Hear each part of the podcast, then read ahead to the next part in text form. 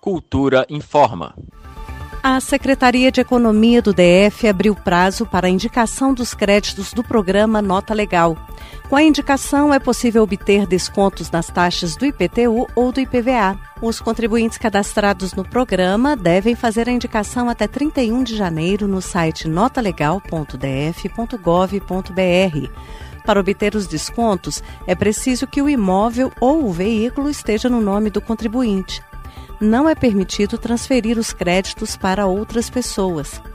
De acordo com a Secretaria de Economia, quem não tem bens no próprio nome pode pedir para receber os créditos em dinheiro. Mas atenção, essa solicitação só poderá ser feita no mês de junho e o pagamento é creditado no segundo semestre.